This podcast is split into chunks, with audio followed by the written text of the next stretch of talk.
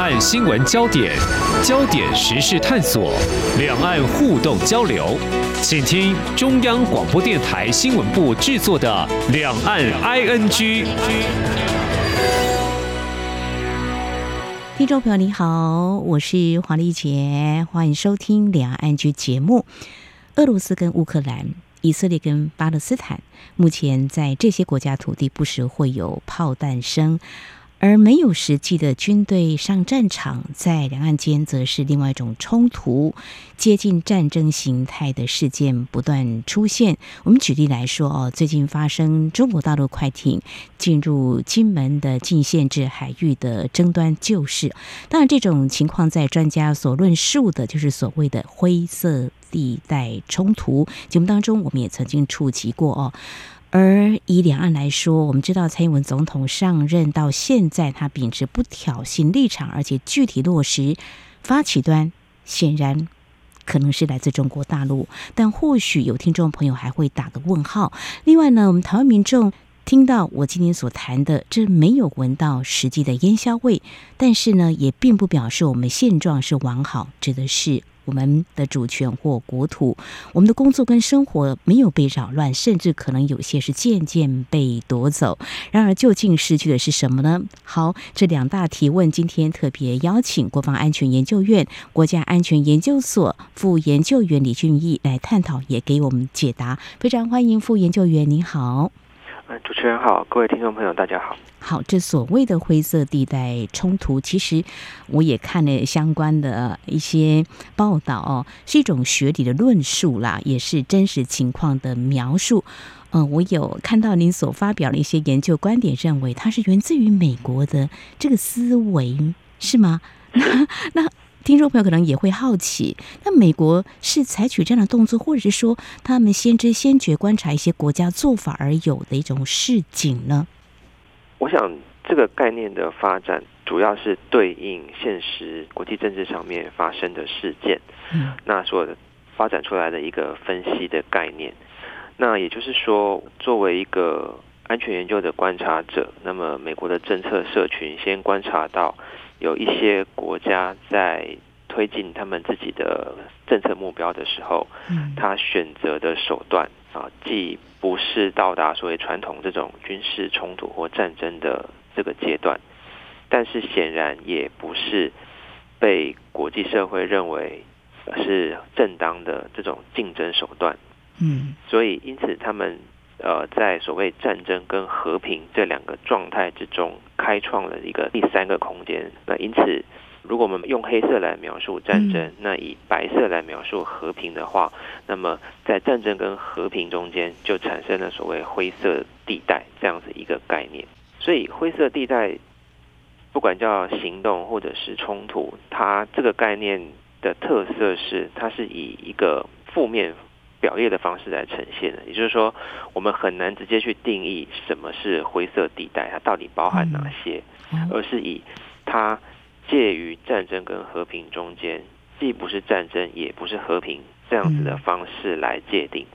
这样子一个概念，它的好处就是可以把我们看到的，那我们认为说。不合理、不公平，或者说不是正当的这种竞争手段，嗯，都可以把它看成是灰色地带行动或冲突的一部分，嗯。但当然，概念上的问题就会在于说，呃，每一个人所讲的灰色地带行动或冲突，他所指的内容很可能是非常不一样的。哦，样态非常的多哈。是，你刚刚提到这个。黑白颜色调和，我就会想到学生时代画画的时候，调和一下就变成灰色。那战争与和平，就觉得它不是真正呃所谓发动战争，发动战争其实会有国际上的谴责或者是制裁，像现在的俄乌战争就是，还有加萨走廊，这个是大家可以去关注的。刚刚你在解释的时候，其实我心中有个图像，就像有一个人他做事要打你，可是他没有真正。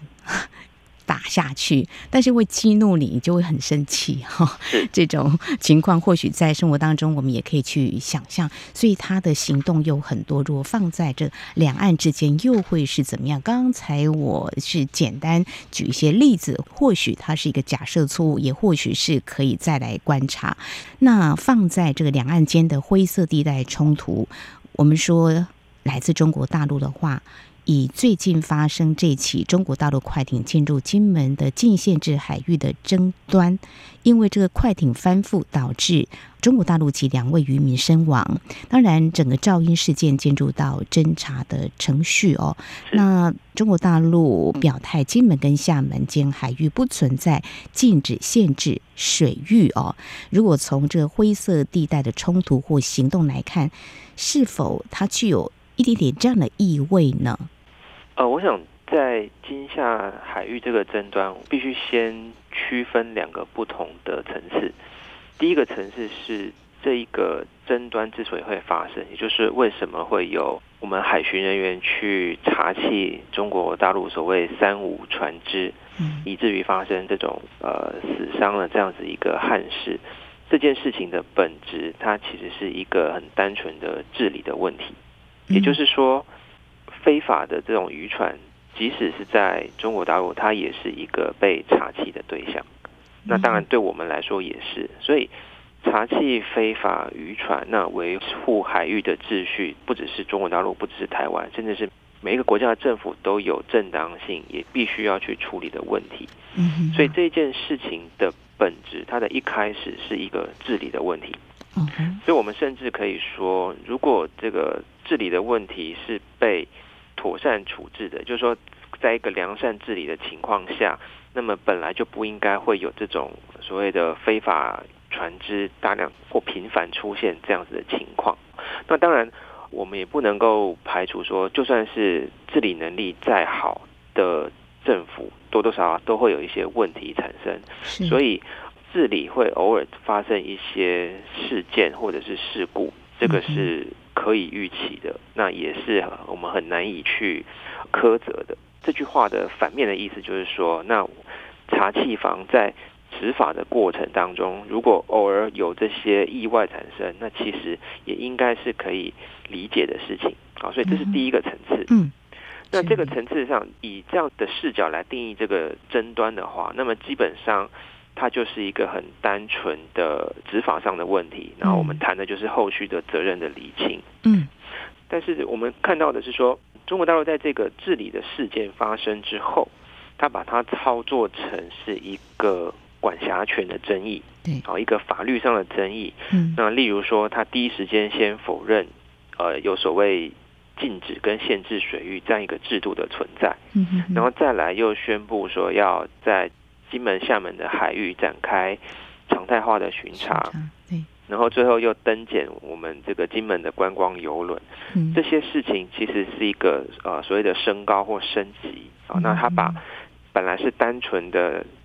海域争端的一个治理的问题，把它升级成是一个两岸之间关于司法、关于管辖权的问题。啊、哦，所以从这个角度去看，我想这个争端的第二个性质是，它已经演变成了一个两岸之间的一种法律战。哦，好，那这个法律战的目的是，它透过这样子的操作去改变两岸的现状。那因此被我们看成是一个灰色地带冲突或灰色地带行动的一个例子。嗯哼。是，好，非常谢谢国防安全研究院国家安全研究所副研究员李俊毅，在今天节目我们所探讨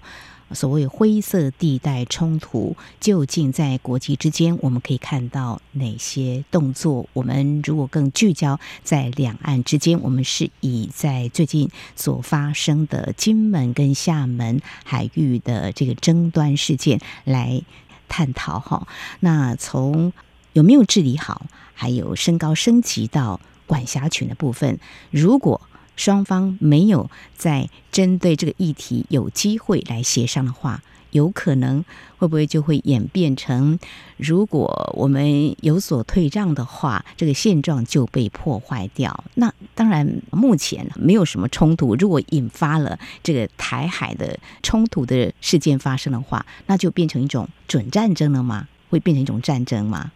有可能。我想，灰色地带冲突这个概念，它有趣的地方在于说。嗯为什么一个国家要对另一个国家透过这种所谓灰色地带行动的方式去逐步改变现状呢？啊，这个我们有不同的解释。我想其中一个看法就是说，在这些议题的操作上，发动方其实并不完全是站得住脚的。嗯，啊，如果说他完全站得住脚，那么基本上我们大可以，例如说透过国际法。嗯，透过既有的国家跟国家之间的规范跟制度来做就行了。那但是一个国家选择不采取这样子的方式，而用所谓的灰色地带这种暧昧模糊哈，甚至不是很正当的方式来处理，那表示说他自己也并不是完全站得住脚。因此，在这样的情况下，灰色地带冲突它所代表的是说，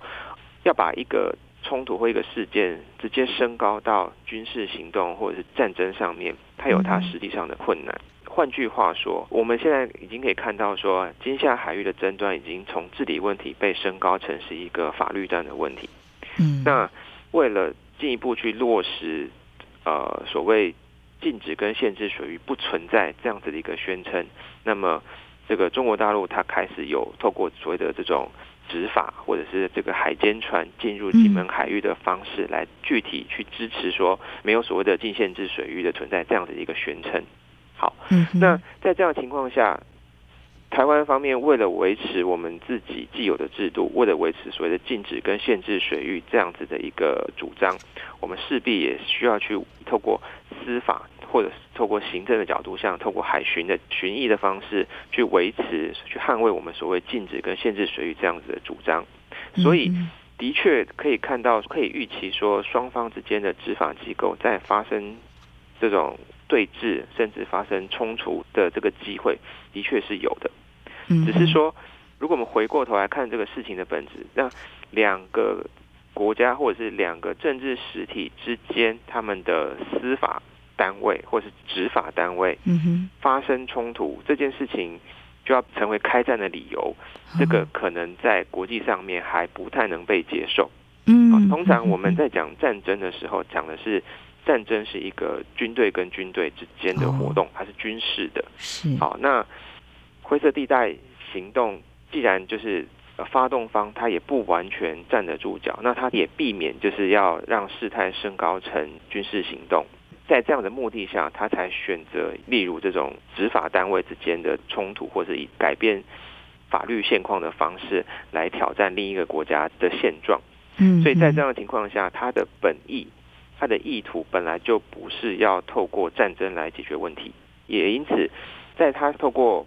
执法权或者是管辖权问题来操作的时候，我想这件事情本身就让事件能够升高成。军事冲突或武装冲突的几率变得很小，嗯，啊，所以我们通常不会太担心会由两岸执法单位之间如果发生冲突，然后会升高成战争。我想这个机会不是太高。嗯嗯嗯，好，不是太高的原因也应该就是双方会有一定的克制。是那当然，现在我们希望在过去也有透过白手套来处理嘛，哈。以前两岸之间发生一些类似的案件，后来也做一个比较好的处置。那现在这起事件会不会引起国际关注？倒是提到国际关注这四个字。如果以中国大陆近年在南海的填海造陆，还有他没有接受菲律宾诉诸国际法庭，在二零一六年的仲裁结果是对南海这个部分，而且去年以来还不时有中菲海上争端。若跟日本端的部分，就是跟钓鱼台列屿。也有海上的争执，所以中国大陆其实跟一些国家周边国家，还有跟我们台湾是有一些海域的争端。从这个经验来看，哈，用引号算老手，走法律这个途径，是不是能够行得通？因为刚才副研究员提到这个法律战哈，嗯，这就还要再观察吧。好像因为它不是一个战争的形态，有军事的冲突。如果真所谓的战争哦，就是军队对比这个军队。好。这里是中央广播电台，听众朋友继续收听的节目是《两岸安居》。在今天节目当中，特别为听众朋友邀请到国防安全研究院国家安全研究所副研究员李俊毅。我们持续关注的是有关金厦海域的争端，所以继续要请教副研究员的是哦，刚才我举一些例子，比如说最典型的，我们现在关注是这个金厦海域争端啦，那还有南海冲突这个部。分当然都跟中国大陆是极度的相关性的哈。那怎么样来看中国大陆在海上跟一些国家的冲突的事件哦？比如说以金厦海域争端来看的话，或许应该可以再观察是对台湾采取灰色地带冲突手段的冰山一角吧。那还有这几年的共机扰台、跨越海峡中线，还有发起资讯战，所谓的散布假消息，其实都造成民众对政府的不信任，也形成社会激化对立。都有可能在涵盖之列。那从他的目的导向来观察，中国大陆会选择什么样的时机，或基于哪些因素，呃，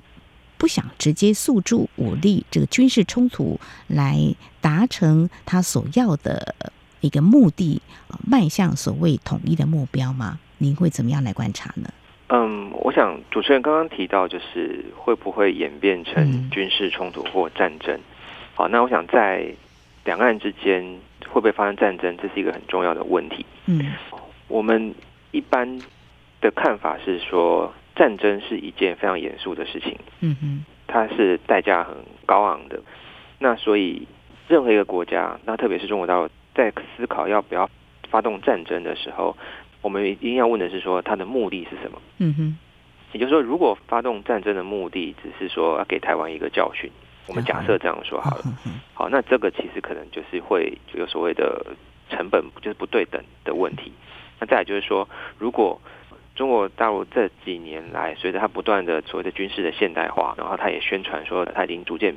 迈向是一个世界上的强权了。嗯，那在这样的情况下，轻率的对台发动军事的冲突，但是目的又只是局部性的，例如说给台湾一个教训，或者是说只是占领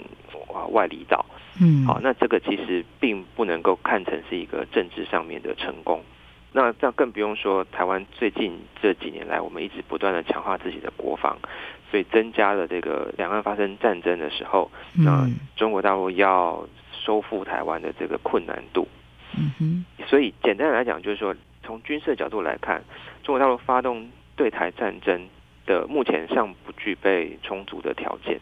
因为我们认为说，如果要发生战争的话，那么它的目的就是占领整个台风金马。好，那这个在现实，不管是国际政治上面，或者是军事实力上面啊，还是有一些它的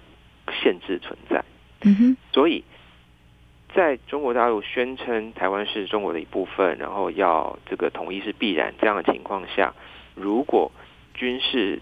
这个选项是还不具有可行性的话，嗯，那么他的选择是什么？在这样的情况下，中国大陆必须持续不断对台湾发动一些作为。嗯，好，那这也是我们会认为说，在军事作为一个选项，它不具可行性的情况下，那么灰色地带的冲突。变成是中国对台的一个主要的手段。嗯，那么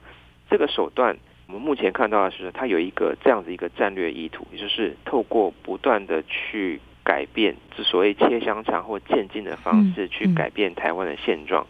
去施加对台的压力。啊，像这个金门海域争端这个事件，所谓的禁限制水域这样子的一个概念已经被挑战了。嗯，好，那。更不用说，在这之前，像是这个二零二二年八月佩洛西来台之后，中国这个联合军演，所以举行环台军演。那从那个时候开始，他也宣称说，所谓的海峡中线已经不存在了。是，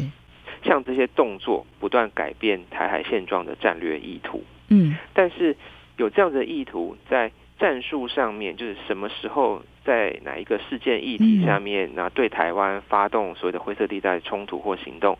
这件事情从目前中国的行为来看，嗯，它还是有弹性的。哦，好，我们大概可以归纳的是说，如果呃在台湾有要举行重大或会发生重大的政治事件，例如说选举。嗯啊，例如说，今年五月二十号新总统要就任，总统的就职的演说，会代表的是新政府未来四年大致的走向。嗯，所以他在政治上有高度的意义。所以在这种重大的政治事件、选举啊，或者是总统就职这样的事件前后，呃，我们一般会预期说，中国会采取某些行动来表态，啊，来施压新政府或者是台湾的政府不能够。走得太远，或者是不能够说出不如他想象、不如他期待的这些话。嗯哼，好，所以第一个选择事件的议题跟时机，大概就是跟台湾有关的重要的政治的时刻。嗯，那第二个是说，当台湾在对外关系上面有发展或者是有突破的时候，好，那这个会挑战所谓中国认为说台湾是中国的一部分这样子的一个认知。好，所以对内来说，中国大陆政府它也需要对中国民众啊，不断的去宣传或宣称说，呃，当台湾好像往台独的方向又走了一步的时候，嗯，中国政府是有采取行动的，嗯，好，所以基于这种对内跟对外的需求，当台湾的对外关系有一些发展或突破的时候，那中国也往往会采取一些所谓灰色地带的行动。啊，那像裴洛西访台之后的联合军演，或者是去年四月蔡总统在美国过境的时候会见当时候呃美国众议院的议长麦卡锡。嗯，那在一个礼拜之间，哈，那中国除了对台宣布说要有所谓的海上的巡查，就是海事安全的行动之外，他也对台湾驻美国的代表和两个智库。提出所谓的制裁之后，又有大型的军事演习，跟呃宣称要调查台湾是不是有所谓的关税障碍。嗯、是好，所以这个就是所谓的经济胁迫。哦，所以像去年四月的事件，我们就看到说，它有海上安全或海事安全、政治、军事跟经济这样子的一个胁迫的作为。嗯，所以。台湾在对外关系有突破或发展的时候，也是中国比较有可能对台发动比较大规模的灰色地带行动的时刻。那第三个时机或议题就是这种不特定的事件，像这次的金厦海域争端就是一个很典型的例子。嗯，这事件的本质是一个意外，啊，但是中国大陆政府就掌握这个意外的这个机会，嗯，然后顺势的去否认我们所谓禁限制水域这样子一个。两岸之间特殊性制度安排的正当性。是，嗯哼，好，非常谢谢副研究员的解析，哈，让大家对于中国大陆对台湾所采取的灰色地带行动呢，有更进一步的了解啊，就是说他会选择一些议题时机，那当然也会横着他自己的情绪。以政治事件来看的话，五二零就是我们新总统就任，应该是一个非常好的观察时点哦。好，我想最后呢，要来看，如果以中国大陆对台湾的一些动作来看，似乎是非常频繁的灰色地带行动了哈。国际间。应该也有一些国家受到中国大陆这样的一个侵扰，应该也会来日益关注吧？哪些国家的因应是可以提供我们台湾做一些参考？当然，过去两岸之间也有一些算是默契，或是呃行之多年的经验，就作为参考。副研究员，您的观察呢？呃，我想主持人刚刚提到，像是在钓鱼台，或者像是在南海，嗯，那中国跟日本，或中国大陆跟菲律宾之间的这种。冲突啊，或者所谓的这种对峙，那日本跟菲律宾这两国的做法，其实可以给我们一些参考的地方。嗯，我想首先必须要指出来的是说，面对这样子的进逼，就是说像所谓的海监船或者是它海警的这个登检，嗯，如果日后再发生类似的情势的时候，其实我们是不能够退让的。嗯，好，因为。退让的结果并不一定就是对方就满足了，然后就大事化小，小事化无。那我们单方面退让的结果，很可能反而会让对方试着去想说，那还能不能够再压迫台湾一下？嗯嗯，我们可不可以退的更多？得寸进尺啊！所以对，所以在面对灰色地带行动的时候，其实我们能够退让的空间是有限的。嗯，因为退了一步，那对方就会要求或试探我们能不能退第二步，那那个压力反而会是越来越大的。嗯哼，所以我们也可以看到，像是日本，好在钓鱼台周遭海域跟中国的公务船发生这些对峙的时候，嗯，其实。他们并没有退让，那反而是透过日本的呃海警跟自卫队的海军啊的这种协防的方式，去捍卫他们自己的主张。嗯哼。那么，因为日本在所谓军事或警察的实力上面，日本的国力上面显然会比像南海周遭的国家来的更强。好，所以这种这种对峙的方式，大概日本比较有条件做。好，那像菲律宾的话，哈，因为相对执法能量的有限，所以在面对中国这种又大又多的这个，不管是海上民兵、渔船或者是海警船的时候，它常常难以直接用对峙的方式。好，嗯，所以菲律宾的做法是，除了还是派出他的海警试着去表达没有退让意图这个讯号之外，菲律宾另外采取了一些作为啊，那例如说，他邀请。国内外的记者登船啊，就是登上菲律宾的执法船，或者是这个观光船，然后让国内外的记者实地去体验当地的情势是什么。嗯，那么他们实际上看到什么样子？例如说中国渔船的聚集，或者是说中国海警船的这种比较蛮横或强硬的执法的作为。嗯，那透过这种媒体第四权的报道。去诉求菲律宾内部民众对政府的支持，那也诉求国际的支持。是好，那有这些影音图像的佐证，呃，双方政府就很难以去否认有这样的事实的存在。嗯，所以事实的揭露是一件很重要的事情。没有错。那它也是一个成本相对比较低啊，但是会有比较显著效果的一个做法。所以，像菲律宾的官方，他自己就说：“哈，当这两年他开始采取这种揭露事实的做法之后，那么中国海警船的行为开始发生改变了。嗯，啊，他以前是会进去骚扰菲律宾的公务船，是。啊，但是当菲律宾开始系统性或大规模的对国际揭露之后，那么中国海警船的行为就从这种比较紧迫盯人的方式。”改成就是尾随在后，好，那这个反而让两国之间这种发生冲突或意外的几率会降低，嗯，好，所以我想这个是一个可以做的事情，是好。那另外就我们两岸之间的特殊脉络或者是今夏之间的这种长久以来的默契来说，其实我们应该可以去盘点，啊，或者是对国内外诉求说。这种两岸之间共同打击犯罪，嗯其实已经是行之多年了。是，在过去双方对此一直都没有什么争议。那我们甚至认为说，两岸联合打击这种非法的行为是有效的，是对双方都是好的。好，所以我们其实也不妨就是去。盘点或者是整理两岸之间，或甚至是今夏之间这种共同打击犯罪、共同查缉这些不法船只过去的记录，然后过去的成效。好，那借此对国际上有一个诉求，就是这件事情的本质其实是很单纯的，那就是没有